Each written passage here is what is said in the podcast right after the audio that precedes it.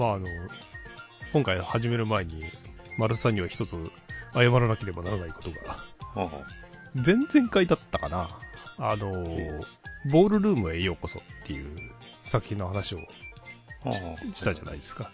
その時にあの、丸さんがホームルームへようこそってボケをかましたのに、うまく突っ込むことができなかったので申し訳なかったんで。それじゃあ別にボケじゃ、ボケじゃなくて本当にそう思ってただけだけど。えポ、ボールルームへようこそなの？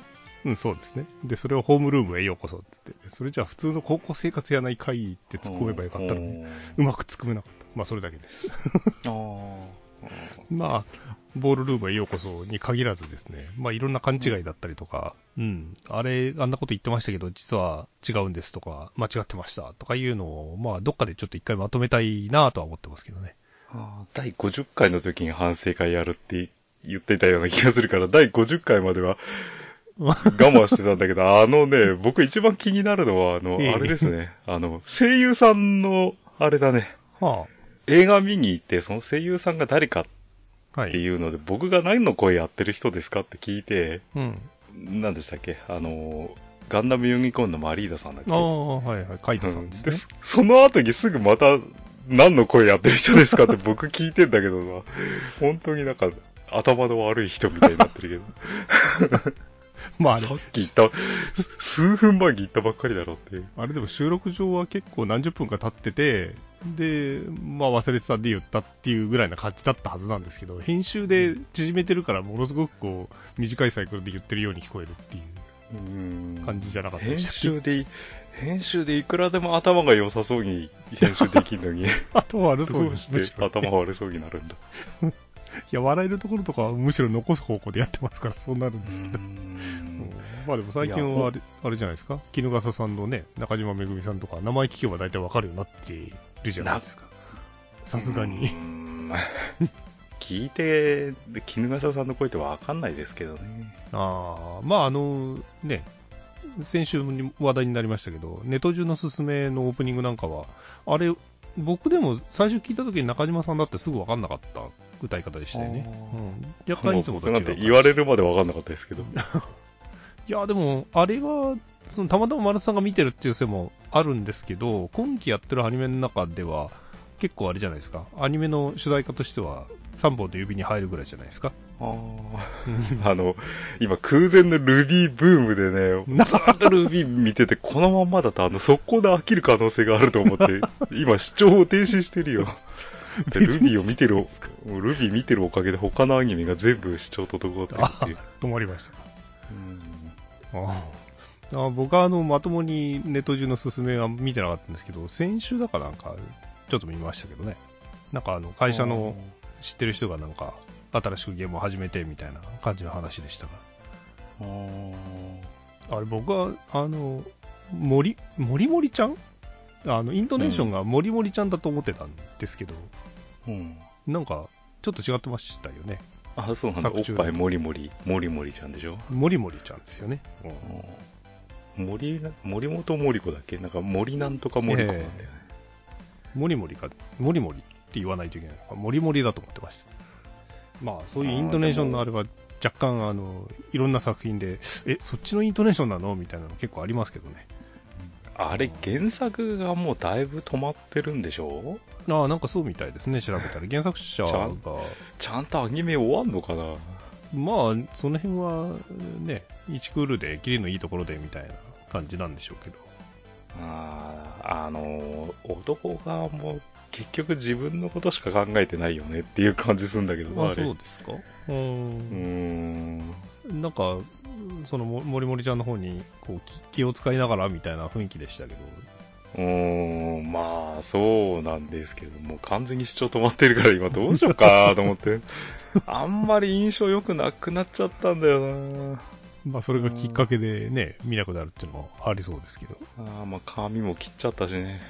まあ、それで言うと、あの、全然ダメだというわけではないんですが、まあ、うんあの、我々見見てるって話をね、あの前にもしましたけど、昨日の旅とか、うん多分こ、れ、撮っといても2回目見返すことないかなと思って、あの、見たら消すというのに切り替えることにしました。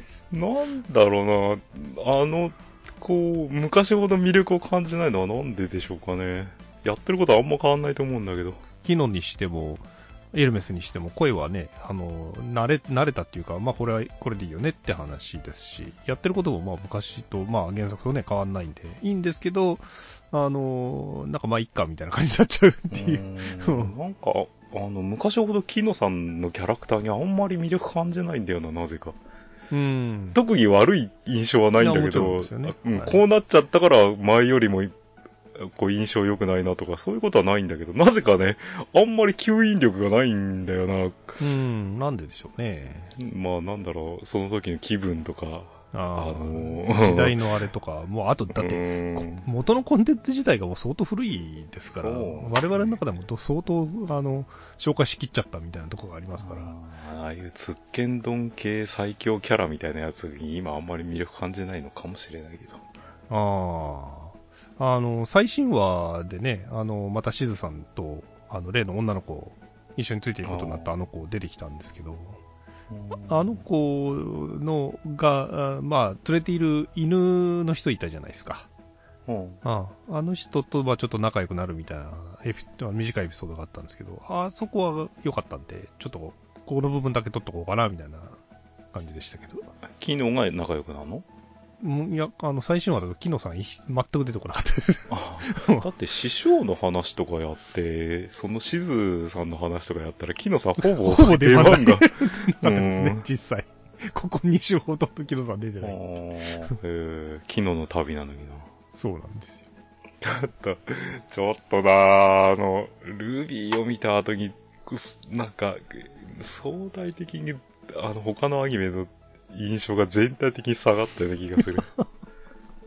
いや、まあ、うんあの、ぜひ見てくださいって言って送った立場としては、まあそこまでハマっていただけるのは非常に嬉しいことなんですけど。ラブライブサンシャインですらね、あんなに好きだったラブライブサンシャインが、あんなに好きだったっつって、こう3回にわたって文句言ってるような気がするけど、では、文句じゃないんだよ。うん、じゃあ今週のあれはでももう、うーん、今週のって、前回のサンラブライブサンシャインということで、もういきなりやりましょうか。ああ、そうかそうか、廃校が決定したやつか。そうですね。ああれはあれは良かったと思うけど、もう、あの、本当にあの、ラブライブサンシャインに関しては、あの、ラブライブサンシャインのアクアのキャラクターたちが一生懸命シナリオを考えて、うん。それぞれのキャラクターを演じている劇中劇って考えるとね、なんかすごく、こう、全体的に丸く収まる感じ。多少拙いやつ、ここおかしいんじゃないのっていうところも含めて、あの子たちが考えたお話を演じてるっていう。だから、そう、そう、もう、そういう風にしちゃうと最後にもう、ミューズとか出てきてもいいよ。うんあの設定では2年、2年だか何年だか経ってるっていう設定だけどさ。まあ、劇中劇だったら劇だからさ。なるほどね。うーん。その、劇中劇っていう感覚っていうのはまああれですけど、特に今回のね、あの、屋上でこうメンバーが話してて、その後、その下の方から声かけられて、在校生たちとこう、会話が、みたいなシーンがあったじゃないですか。あの辺が特にそうなんですけど、あの、チカちゃんがね、な、なんだろう。ものすごく芝居がかってるんですよ。舞台の上でなんか演技してんじゃねえかお前みたいな。うん、すごいこう、こうなんか変な感じがするっていうんですかねあの辺の。シーンって、いかにも高校生が考えた青春って感じじゃない？ですよね。なんか感動するシーンなのかもしれないけど、すごく芝居がかっててですね。ちょっとなんかい違和感があるというか。まあ、そこはいいんです、別に。いいんですけど、いやあれはもうね、まあ、もうね、ルビーのことばっかり言って悪いけどね、あの、ルビーを見た後に、あの、お、女しかいない、女性しかいない世界のこう、歪みというか、歪みというか、不健康さがね、なんかな、うーん、ほんの、あの、本当なんか風俗アニメとして見見ると、まあ、女の子だけのがいいのかな、やっぱ、健康的じゃないよね。ですよね。うん。いや、まあ、うん今回の話に関しては、僕は、あの、よほどのことがない限り、まあ、まあ、文句言わずに、言おうかなと思ってたんですけど、やっぱりちょっと一つだけ言いたいというかですねここ最近の話の中ではかなり良かったような気がするんだけどな。いや、それもいろいろ突っ込みとかありますけどね。いや、チカちゃんさあっていう。あいや、なんか、まあもうだって、もうあの真夜中になってですよ。もう今からその、サイトにアクセスして申し込もうなんて人がもう、この朝の5時までにいるわけないじゃないですか。それは別に。ずっとあの廃校設定に関してはさ、こう、なんかこう、もやもやしてたのが、ようやく廃校設定片付いたからさ、それです、まあ、今回の話は、まあ、個人的にはスッキリしたけど、いや、まあ、チカちゃんがね、その後に、あの、その後に及んでですよ。あのタイミングでですよ。私たちまだあがいてないのとかって言い出すわけですよ。お前どんだけ余裕かましてたんだっていう話ですよ。まあ、都会だったらともかく、あそこじゃあ、あれじゃないですか。じゃあ今から駅前に行って、こう、署、署名をしてもらおうみたいにつっても、まあ、人いないんじゃない？その辺もまあ含めてやったんだと思、思うのはいいですよ。あの、全然そういうことを、ね、まあ当然やったんだろうなと。説明会の人は100人集めるってやつさ、入学を100人集めるわけじゃないじゃん。ああ、まあそうですよね。だからさ、まあその前段階でね。いくらでもインチキできんだろうっていうさ、感じはするんだけど。在校生の例えば妹だったり、うん、その中学の時の友達だったりのつてとかで、なんかいろんなことができるのは、まあ、まあそれはやったんだろうと。攻撃的に解釈して。やったやったの人数ですか？やった、まあ本当に、だから周りのメンバーたちはもう私たちがやれることやったってもう言ってるの中でですよ。まだあがいてないのとかって言い出すわけですよ。どんだけお前余裕かましてたんだって。そんな余力残してたのか、お前。ってちょっと突っ込むだから、だから、ちかちゃんたちが、こう、放課後かなんかに一生懸命考えた青春の劇中劇なんだよ。なるほどね。ええー、まあ、その流れで、じゃあ今度はその、廃校になる学校の名前を残すために、ラブライブ頑張りましょうって話で、まあそれはそれでいいんですけど、そんな理由で参加されてもなんかもう将来とか、ね、自分の夢をかけて戦ってる他の学校の生徒たちが聞いたらどう思うんだろうとかですね、いろいろ考えちゃうわけですよ。まあどうなん、まあなんか、どうなんですかね。じゃ、うん、意地悪なツッコミって感じもするけど、他のアニメもそんなもんじゃねえの。まあね。いや、なんかね、頑張るべきところで頑張ってんだったら、うん、まあそうだよねって話になるんですけどね。なんかそれだったらもうちょっと描写が必要だったんじゃないかなとか、まあ細かいことはこう思ってしまいます。まあそういう意味では。もうちょっと大人の力とか借りれないんですかね。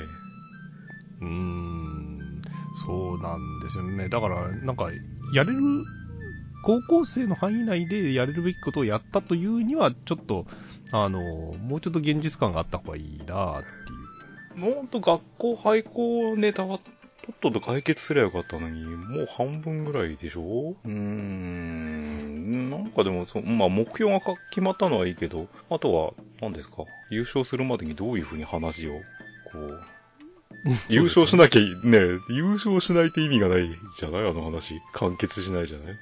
またなんか必殺技かの頃練習するんですか？とかですね。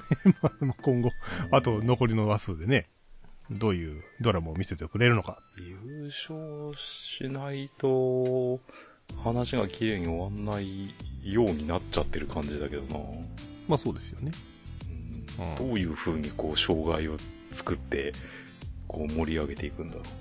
まだ一応あれでしょ？放送は見てるわけでしょ？うーん、見てますよ。うん。まあそういう意味ではまだもうダメだとか、やめたとかっていうあれじゃないか それはないですよ。うん、じゃあまあ、残りちょっと4話頑張っていただいて。あと4話しかないの？うんと、うん ?4 話？あ、もう、うん ?5 話 ?7 話、8話？えー、ちょっと覚えてないですけど、まあ大体もう、だって、ね、もう11月も終わりですから、あと一月で終わりですよ。はあ、早いなあっという間だな、うんなんか、こう、学校はクラウドファウンディングって今流行りのやつでなんとかならんのかね。うん。ま、そんな感じで、ラブライブサンシャインに関しては、今週はこのぐらいにしておこうっていう。ノルマ終了ノルマ終了。というわけで、えっ、ー、と、予告通りに行くとすると、今回の本筋は、とある企業の作ったロボットの話でございます。ペッパーくん一本で行くの？まあ今、あいつで。今、そうですね。この今の収録時間からするとですね、残り40分くらいペッパーくん引っ張らないといけない感じですけど、そんなにネタねえよって話です。トミー・リー・ジョーンズが出てる、あの、コーヒーの CM 見ましたよ。ああ、僕あれ大好きなんですよ。あれ、あれ、見たら最後に衝撃の映像が、ペッパーがあなたのうちにホームステイ 100名様に行って、あいつが100名様のうちに来んのか？来たってことですよね。いや、僕も久しぶりに、あの、今回の収録にあたって、その CM さっき見たところなんですけど、そのラストの、そそのネタを見たときに、ネタっていうか告知を見たときに、いらねえとか思っちゃいましたけど。あれなんですか？いかほどの電気食うんですか？ね ?Xbox ぐらいなのかな？うーん、どうなんでしょうね。あの彼というか、まああいつ、あいつ何ができんのよ？こんなに滑らかに腰が動きます？とか言ってましたけど、僕はあそこが好きで、あの、あの喧嘩の仲裁するとこが大好きで。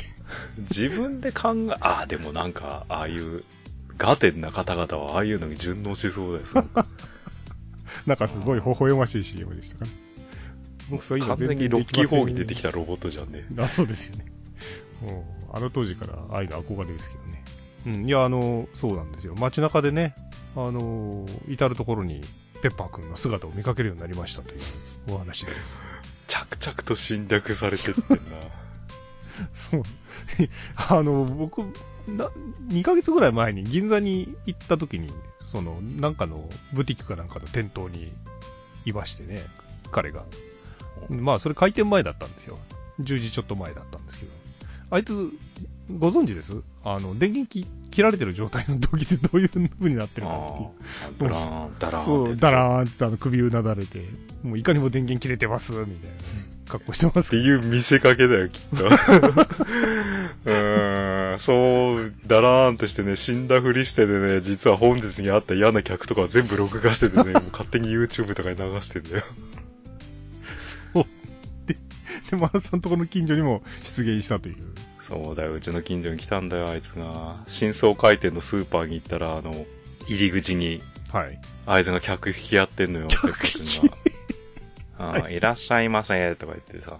で、あの、タッチパネルで、た、ね、あの、胸のところにあの、iPad みたいなのがあるからさ。はいはい。タッチパネルのところにおすすめとかお店の情報とか書いてあって、おすすめを押すとさ、ええ、ペッパーくんが、おすすめはお惣菜だよとかって言うんだけどさ、うん、なんかね、話長いんだよ、あの人。で、その後にどう、どうだ、こうだってずっとお惣菜のこと言ってるからさ、その、ねあ、そうですか、つって、この、その前から離れて買い物に来たんだから買い物に行くじゃん。はいはい。うん、で、しばらくさ、パッてペッパーくんを見るとさ、見てんだよ、あいつこっち。ペッパーくんがずっと見てんだ、僕をさ、なんか、何あれ、タ、タッチパネルを押した人をずっと追尾してんのか。いや、他の刺激があればね、あ当然そっち向くんでしょうけどね。うん、でもた、なんかその後にね、あの遠巻きにそのペッパーくん見せたけど、大体のお客さんはね、あの、反応してタッチパネルを押してもね、こう長話を全部聞かないんだよね。まあ、そりゃそうですよ。うん。うん、で、だから、ほぼ無視された状態でさ、もうペッパーくんがずっと長々説明してんだけどさ、ああいうのが積もり積もって、ロボットの反乱になりそうだけどね。反乱するときはあいつの目が赤くなるのかな？そうですね。いや、その、まあ、あの近所のね、スーパーにあったって話で、もしかしてそのスーパーの名前は平屋と言いませんでしたかって言って、まあ、この間の収録ミスってた回でもやったんですが、うん、まあ、平屋ではなかったっていう。いや、っていうのはですね。相鉄ローゼンだよ。っていうのはですね、うちの、その、まさに、あの、ここ何ヶ月かで新装開店したスーパーにもペッパー君がいたんですよ、偶然に。ああ。まあ、同じ、同じあれじゃないの、うん、おすすめとか押すと同じこと言うのかな。多分同じプログラムで動いてんじゃないかな。で、ね、ちょうどタイミングが、あの、本当に、新装開店の、あの、店に設置されてるっていうことで、まさに、ね、あの、我々の近所に2件そういうのが、本当奇遇にもあったっていう。あの僕が行った時はあの夕方の割とその人がすごい多い時間帯だったんですけど、うん、なんか子供たちにはペシペシ頭叩かれてましたけどね。いや、ほんと子供は完全に魂持ってかれるよな。ポッケーって見てるもんね。あの、目線が我々よりも彼に近いじゃないですか。ももしくは、あの、小さい子だと見上げるような感じになるから。またちょっと我々と違うとは思いますけど、あれってどのぐらいですかね？結構あの、身長の低い女性とかそのぐらいの大きさしかないですもんね。あの、顔をなんとかすればいいのにさ、あれ目がなんかこう卑屈な笑顔じゃない？まん丸じゃなくてなんか変じゃない？なんでまん丸にしなかったんだあれ？あれ、黒目があの、引っ込んだ状態でやられてるからなんだろうな。常に顔、目がこっち向いてるような錯覚を起こす。そうね、騙しですよね、あれ。うん。まあ、あれあいつは自立で、こう、何、自分で考えて、こう、受け答えしたりとかって、そういうことはできないのか？いや、あの、完全にプログラムで喋ってるんではなく、なんか、いわゆるネットワークにつないでて、そのデータベースからいろんなその反応を引っ張り出してきてる、要するに学習、あの、全体で学習しているみたいなニュアンスだと思ってたんですけど、ちょっと詳しいことはわかんないですけどね。本当にそうだったら怖いな。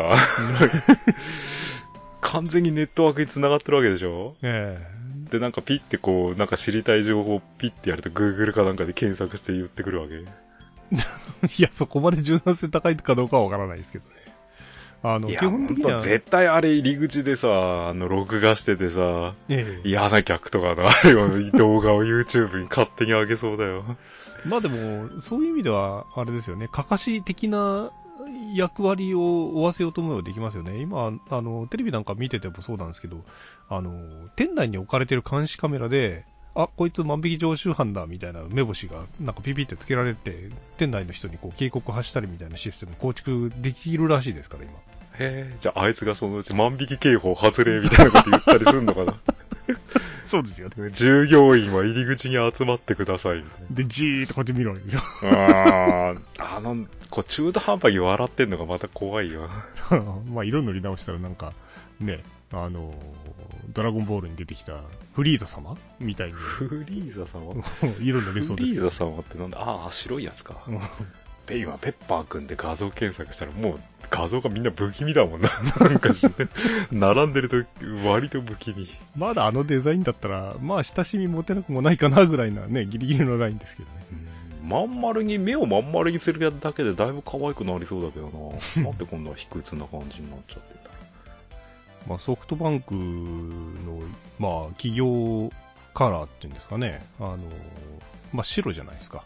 あうん。ロゴが必ず白の上に乗っからないといけないんですよね、あれって。そういう、あの、内部の事情があって、あの、レギュレーションがあるんですよ。企業のロゴって、なんだろう、この色の上に重ねちゃいけませんみたいなやつが、あの、あったりするんですよね。あね、ソフトバンクの店とね、レクサスの店は葬儀屋みたいなんだよな、遠くから見ると。そう。で、その、その色のレギュレーションがあるから、あの、タイガーバニーのボディってあれ白なのは、そういう理由なんですよ。あうーん。白だったらガンダムとかともコラボできるじゃないですか。まあそうですけどね。ガンダムとコラボするかどうかわかんないですけど、まあさ、あれもサンライズだから、ね、タイガーバニーもサンライズですけど。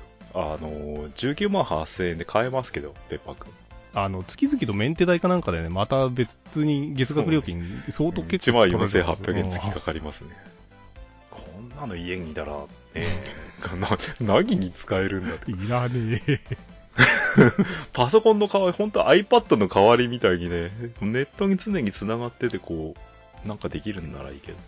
いや、ペッパーくんだって、まあ、ああいうところで客引き、客寄せだったりとかっていうのは全然ありだとは思いますけど、あの、まあ個人宅にはいらないですよね。で、今、ちょうどその、ブームなんだかよくわかんないですけど、日本でいうところの AI スピーカーってやつですか？うんああれも、わざわざ、なんか、何すんのあれっていう。天気聞くの？っていう。いや、なんか、どういうんだかわかんないけど、あれはどういう物体なの？だから、シリみたいなもんでしょ？だから、明日の天気はとかってテレビコマーシャルでやってますけど、明日の天気はなんてわざと声出して聞くばかりいないですよね。いや、いや、だからそれが、あの、今はそういう人いないけど、日常化していくってことなんじゃないの？いや、音声で答えられてもわかんないじゃないですか。なんとかしは晴れのち曇りとかってもうね、いや、パッと画面で見せてくれりゃ一発で済むのにっていう話じゃないですか。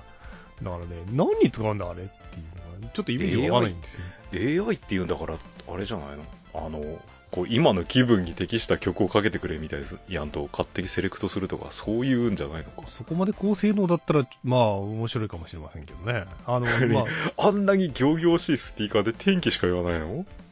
いや、そんなことはないと思いますけど、じゃあ他に何ができるのって言った時にですね、あ、こんなことができるんだっていうのをコマーシャルで見せてくれればいいのに、大体天気しか聞いてないんですよ。じゃあ欲しくなるわけないじゃないですか、そんなの。なんか、音声で天気聞くやつなんて、ちょっとした温度計ですでにあったような気がするけどな。うん、だって今、大体例えば料理のレシピを引っ張り出してくるにしても、スマホでね、クックパッドとか出しちゃったら出てくるわけじゃないですか。それ音声で説明されてもっていう話ですよ。あうん、じゃあ何の役に立つんだっていう、まあそれこそ音楽関係とかですよね。うんあの、勝手に、あの、DJ みたいに勝手にいろんな音楽かけてくれるとかじゃないんだ。うーん、まあ、将来的にはそういうのができなくもないと思いますけどね。いや、あの、あなたに、あなたに適した、こう、なぎなぎってやつ、ロボット関係のやつ、まず僕にこう、今僕の好みに合わせるものを紹介してくんないんだけどね、あの、都心にある自動販売機とかさ、おなんか顔認証して、こう、おすすめを教えてくれる自動販売機あるけどさ、はあはあ、うん。あなたに一番のおすすめはデカビタ C ですとかっ て言ってる水を買ったけど、その時は。違うわ、いつって。いや、ああいうのも全部、全部録画されてんでしょ、多分。そうだからそれの蓄積で、あ、このタイプの人は、あ、今こういう発汗状態で、顔色があれで、なんかみ水分を補給したがってるに違いないっつって、例えばお茶だったり水だったりとかを出してくるようになるかもしれませんよね。もう顔を覚えてて、次ね、あ、あの、買う時に水進めてきたらすごいけどね。それはそれで怖いですけどね。まあでもそういう将来が来来ないとも限らないですよね。いや、だから、それも、あれですよ、ペッパーくんとかで結託して、あの、反乱の第一歩ですよ。もう、コーヒー飲みたいのに水しか出さないとか、嫌がらせを、ネチネチしてくる自動販売機。もう、ペッパーくんがとにかくね、こいつは反乱を起こしそうな顔なんだよな。そうこうこの顔でなんかひどいことしそうじゃん。うん。まあ、いろいろあの、大学機関とかでね、そのロボットとか、そういう人の表情を作るとかっていうのを、まあいろいろ研究してるじゃないですか、あっちこっちで。まあ、そういう、あの、なんか不気味な存在に比べると、ペッパーくんなんかは、まあ、まあ成功してる方じゃないかなとは思いますよね。あ、アシモとか今何やってんだ？足も、いや、あ足もホンダあの、ホンダロボ。あ、ああもう今足も、ホンダの足もよりもなんかトヨタのロボットの方がすごそうですけどね。なんか、スレイブで遠隔操縦みたいなのできそうな。もうなんか、マスターの人間の動きを、もう割と忠実にこうトレースしてましたよ。で、あとね、あの、最近動画でも有名になりましたけど、あの、爆中するやつ。う ーん。もう着々と侵略に向けて近づいてるよね。あっちの国はってさ、リアルで戦争やってる国だからさ、もう何あれに武器とか搭載しそうだけどさ。あの、爆中するやつって、あの、失敗する NG パターンの動画って見ました？いや、多分あれがないとね、うん怖いんだよ。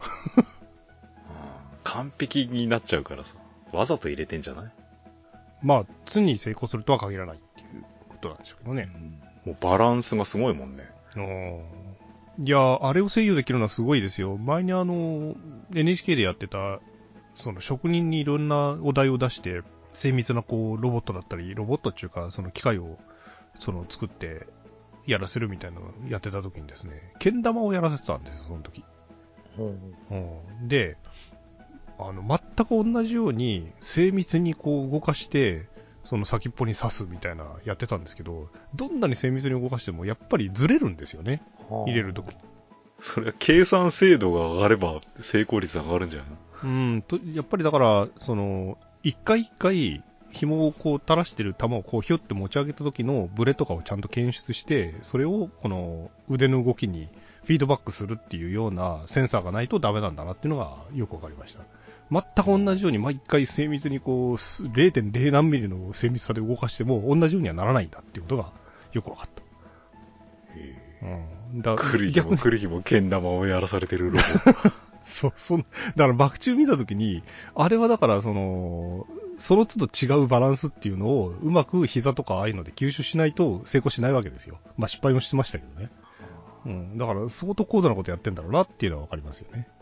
あっちは本当になんかリアルガンダムみたいに作りそうだけどさ。ホンダのアシモくんは、あれ結局最終的に何がしたいんだ？足も足もでもうあの時点での目標を、その、もうクリアしちゃったんで、あれはあれで完成品なんじゃないですか？へっこへっこへっこへっこ、あの、中走りするのが目標だったの。まああれでも、だってもう10年以上前ですよ、足もって。うん、だから、その、うんへっこへっこへっこへっこ走れるようになりましたっていうのから全然話聞かなくなっちゃったからさ。そうですね。まああの後だって F1 だって撤退しましたからね。お金なくて。今 F1、こう絶賛要請中、予選中ですけど、そんなこと、アシモとかやってる場合かって感じですけど。え、最終 F1 って的には、F1 ってまだやってんですか？やってる、今は最終戦。あ、そうですか。最終的にはアシモが車を運転して自動運転みたいなのができるようになるのかしら。いや、足も積まなくてもいいでしょ、だって。いやでも自動運転の装備をつけなくたって、アシモが自動運転やってくれりゃ、どんな車にでも対応するんじゃん。なるほどね。それはそうかもしれませんね。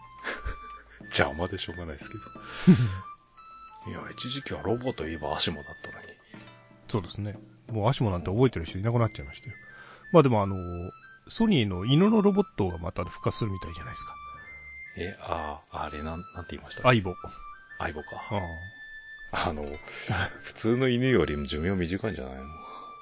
そうですよね。あ、まあでも同じぐらいって考えていいんですかね。部品供給をね、相当有志とかが、あの、頑張ってやってたみたいですけど、10年ぐらいですかね、持ったの。まあ、前の iPhone も、ええ良かったですけど、まあ、あれはあの、一時期、僕は一緒にね、あの、生活空間じゃねえな、あの、空間をと共にしたことがまあありますけど、ああいつ、ロボットじゃないですか。で、動いてる間は割とそのいろんなところに潜り込んだりするんですよ。うん。うん。で、会社の、まあ、あの、パソコンとかが並べられてる執務室っていうか、作業室にいたんですよ、い一時期。うん。で、真夜中に、その、まあ、残業ってわけじゃないですけど、作業、一人で残って作業してた時にですね、あ、まあ、部屋の中何の気配もしないわけですよ。うんそしたら、いきなりですね、机の下あたりからごそごそ、あの、ガシャンガシャンって動こうとするっていう。お前いたのかみたいなね、感じでして。だから、なんかちょっと、怖えな、みたいな感じで、いましたけど。あの、近くに人がこう、動くとこう、センサーが反応して、ピクって動くとかそういうんじゃないの？うーん、まあ、どういうあれで動いてたかちょっとわかんないですけど、その、しばらく動いちゃ、しばらく止まってんですよね。勝手に充電するんでしょこの人。いや、そこまで高度じゃなかったんじゃないかな。あの、今のね、掃除機ロボットみたいに、あの、コネクタがあるところまで自分で行って充電してみたいな、そこまで高度でもなかったような気がしますけど。これは、なんか、泣いたりとかするんですかね？吠えたりとかするもう覚えてない。なんか泣いたような気もするけど。の音声とか出ないのか？いや、出るんじゃないかなでも、ワンワン吠えたかななんかそこまで覚えてないですけどね。全部統合すりゃいいじゃん。これ、これ、相棒にこう、天気聞いたら天気言ってくれるとかさ、そうですよね。あの、そその AI スピーカー代わりになるとか統合すればいいね。なんだっけな、宝富じゃなくて、どっかが、あの、そういうマスコットロボット的なものを出したんですけど、あの、俺、これ、ディズニーのあれで見たような気がするっていう、あ、ディズニーじゃない、ピクサーだ。あれ、なんだっけ、丸さんに貸してるじゃないですか。あの、ロボットの。ウォーリーあウォーリーか。うん。ウォーリーに、あの、掃除ロボットみたいなやつが、なんか、し四角っぽいやつ出たじゃないですか。なんかちょうどあんな感じなんですよ、デザインが。ウォーリーみんな四角っぽかったよね。あの、ウォーリーがど泥だらけの足で歩き回ってた時に、その床を掃除してた四角いやつがいたでしょ。うん。あんな感じのロボットが出てきて、あ、こういうんでいいんだよとか思いましたけ相棒ってソニーなの？ど。あ、今はソニーですね。ソニーなんてあの、パカパカパカパカあの、耳みたいのが開く卵みたいなスピーカー、ロボットスピーカーとか出してたのに、ああいうノウハウをこうバンバンつぎ込めばいいのに。連動してんだかしてないんだかよくわかんないですよね。まあそでれこそ MP3 プレイヤー代わりになってさ、こう、音楽かけながら勝手に踊るとかの機能はないのか。もうちょっとしたらあれですよね。バンダイがハロです。同じようなの出しそうですよね。まあ似たようなのありましたよ。何年か前にも。ちっちゃいのいつが。までハロやってんすか ずーっとハロだな。うん。まああれはマスコットとか AI スピーカーとしてやる分にはちょうどいいですよね。大きさ的にも あの。、あの、初代ガンダムのさ、え市場だっけあれ。えええフラウボーとさ、変な、電気自動車みたいなところで乗って移動するシーンでさ、後ろに超巨大なハロを乗っけている カットがあって、すごいでかいハロが乗ってるっていう。今のガンダムでもハロ出てるの？まあ、今のガンダムっていうかかな。オオルフェンズとか今出てたのかオルフェンズ出てたかなダブルオーには出てましたけどね。ダブルオーは出てたね、なんか。ん。はまあ、ちょうどあんな感じですよね。今の技術でもハロだったらなんか十分できそうな感じじゃないですあか。だって、あの、スターウォーズでこんなようなの出てたじゃん。くるくる回る。BB8 か。R2D2 みたいなロボット。BB8 ですね。うんうん。先越されてんじゃねえか。あれ特撮じゃないですよね。あの、頭が上になったまんま下がくるくる回るって。あれ実物でできるらしいですからね。すげえなと思って。もう、不景気の時全部ロボット関係日本やめ、一旦やめてるからさ、やめないで続けるのが大事なんだな、やっぱり。相棒のホームページに行くと、なんていうか、こう、こいつは何ができるんだっていうのが全然わかんないな。まあ、あの手の、ね、今、まさにその、ロボットなんかは、黎明期というか過渡期ですから、新しいものが出れば、よし、買おうみたいな構図化はね、一定数いますから、全然商売になっちゃうんでしょうけど。何な、なんかもうちょっとこう、Bluetooth で iPhone につながるとかさ、そういうのをやると機械っぽくなるからダメなのかな、機械なのに。いや、全然いいんじゃないですか。そもそも AI スピーカーなんて、うん、とりあえずなんか曲かけてくれよ。まあ、Siri でもある程度できるみたいですけど。あの、独身の人が好き勝手にお金使えるような人が買うならいいけどさ、家族がいる場合はこれどうせなんかすごいお高いんでしょ？うん、なんか必ずこう理解のない人に説明するのにさ、何に使えるんだっていうのは結構でかいからな。言えるか言えないかっていうのは。うん。いや、好きだから買うんだっていうだけのことですもんね、ほんとね。まあそんで数万出して許可が取れるならいいけどさ。なんか、なんかできた方がいいですよ。役に立つからっていうのもあれですけど、まあ、空間に潤いをとかですね、あの、心に安らぎをとか、そういう方面で攻めないとダメですよ、もう。だってそううんだって、それを効率言い出したら、だってペットだってそうだし、ね、熱帯魚買いますとかだってそうじゃないですか。そんなまあそうなんだけどさ、だからこの相棒買いたいんだけどって家族に相談するときにそれ言ってさ、じゃあいいですよってなればいいけどさ、多分なんねんじゃねえかな。でも犬は、例えば生の犬は飼えないけど、相棒だったら飼えますっていうご家庭は結構あるんじゃないですかね。で、あの、うんヒーリングとか、あの、セラピーとかっていう意味で言うと、ロボットの相棒でも、あの、まあ、NHK とかのね、愛好家と、うかが特集されてる番組見た限りでは、あれでも癒されてる人がいるみたいですから。これさ、生地すごい犬に似た格好になっちゃっただけにさ、ええこう突然夜中に首が360度ぐるぐる回ったりとかしたら怖いな。僕はあの、その辺があるから人形系とかね、あの、ぬいぐるみ系とかあんま置かないんですけどね。なんかちょっとおかしくなっちゃってさ。うん。いや、それがだからあれですよ、旧相棒でも夜中に突然動き出すっていう。ああ。まあそれはでもプログラムされてそういう風になってるんでしょ？いや、もちろんそうですよね。鼻の頭になんか丸く、丸いのが今の相棒ついてるから、こここにカメラがついててずーっと録画できますさ。っていう機能みたいなのがあればな、なんかもう盗撮にしか使えない感じだけどな。で、それはまあなんか赤ちゃんがご家庭にいるところでもね、赤ちゃんの映像をずーっとこううん。撮ってくれるみたいなさ。そしたらもう奥さんも、じゃあ買ってみようかしらってなるかもしれない。で、まあ、そういうわけで今日は何ですかね、ペッパーくん、皮切りにロボット的なネタで一本やってしまいましたという。え、もう終わり？うっす うん、全然ね、あの、専門的なあれは何もないですが。うん、ちょまあなんかロボに侵略されつつあるって話ですけどね。ああ、もうね、回転、僕、あの、理想のこう、ファミレスっていうのが、人が来ないうん。やつだからさ。ロああいうペッパーくんみたいなロボットがさ、やってきて、注文をピッピッってやったらロボットがこうまた持ってきて、うん会計もロボにやって終わりっていう。まあ一部の人の接客がない。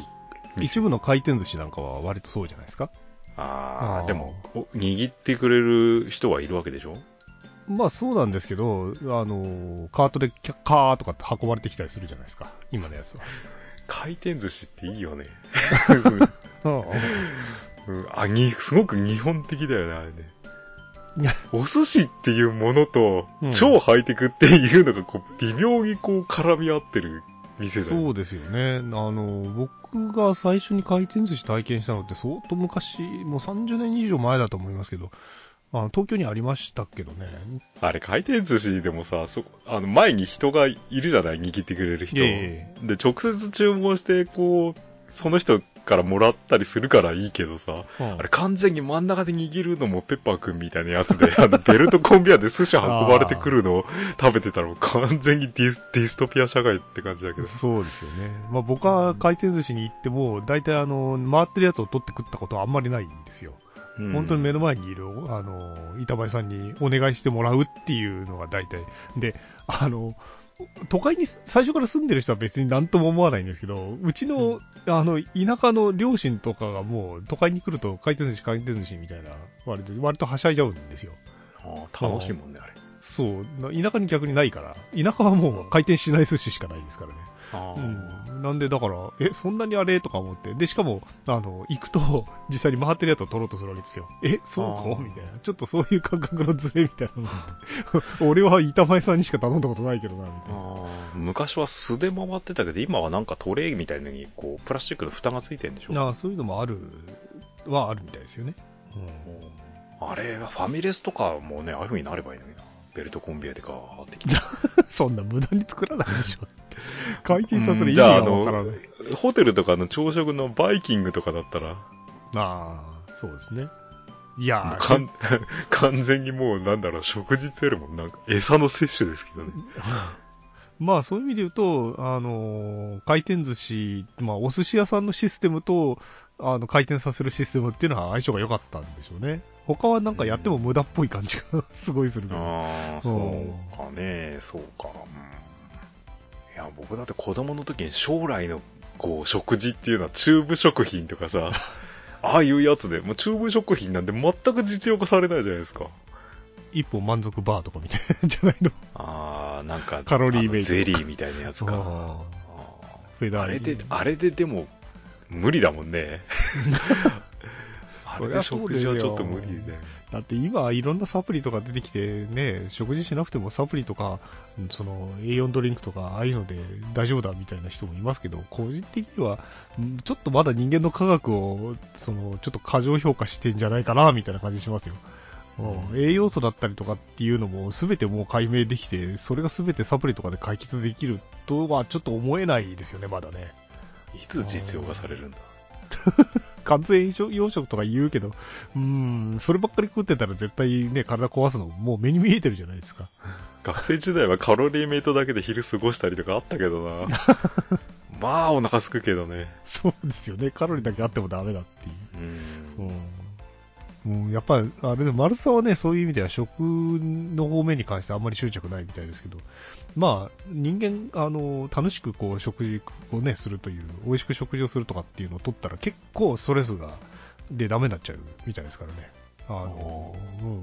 僕なんかもそういう極限に一回放り込まれた時一件ありますけど、本当食うのが楽しみ、楽しみっていうかもう本当それ以外ないですもんね、人間って。ああーまあでも、それよりも極限状態になると、あの、食欲よりも睡眠欲の方が優先されちゃったりしますから、あ 寝られないと人間本当に辛いですよね。じゃあまあ、そういうことで、締めのやつ入れときますか。そうですね。まあ、中途半端なロボット談義という。あの、このポッドキャストを聞いて、こう、なんだろうな、何の建設的な意見もないね、これね。まあそ、そんなもんですよ。だから最初からもうぐだぐだと取り留めもない話がっていう断り書きでやってるなんしかないか、その、これを聞いて、ラブライブサンシャイン見ようと思う人も多分あんまいないだろうし、まあペッパー君に興味持つ人もあんまいなさそうだし。まあね、最近のあれで言うと、ルビーはおすすめですっていう、まあ、ぜひ見てくださいみたいなね、あの見る気になってなってくれた人もいるかもしれないじゃないですか。あああ。まあ、公式 YouTube で英語音声だけど、字幕がしっかりしてるんで、うん、うん、おすすめですよね。そうだね。いや、だからラブライブサンシャインの話をしたとし始めたときに、ルビーって混じると、ルビーちゃんとかルビーちゃんがいるからね うん、ちょっとややこしいですよね。RWBY の方ですよ。えなんかタタイミングが、なんか僕いつもずれてんだよな、見るタイミングが。これから獣フレンズ見ようとしてるぐらいだし。えああ、獣フレンズもぜひ見てやってくださいよ。新井さんを見てやってくださいよ。あじゃあまあ、今日はこんなところですかね。ーはい。はい。お疲れ様でした。はい。お疲れ様でした。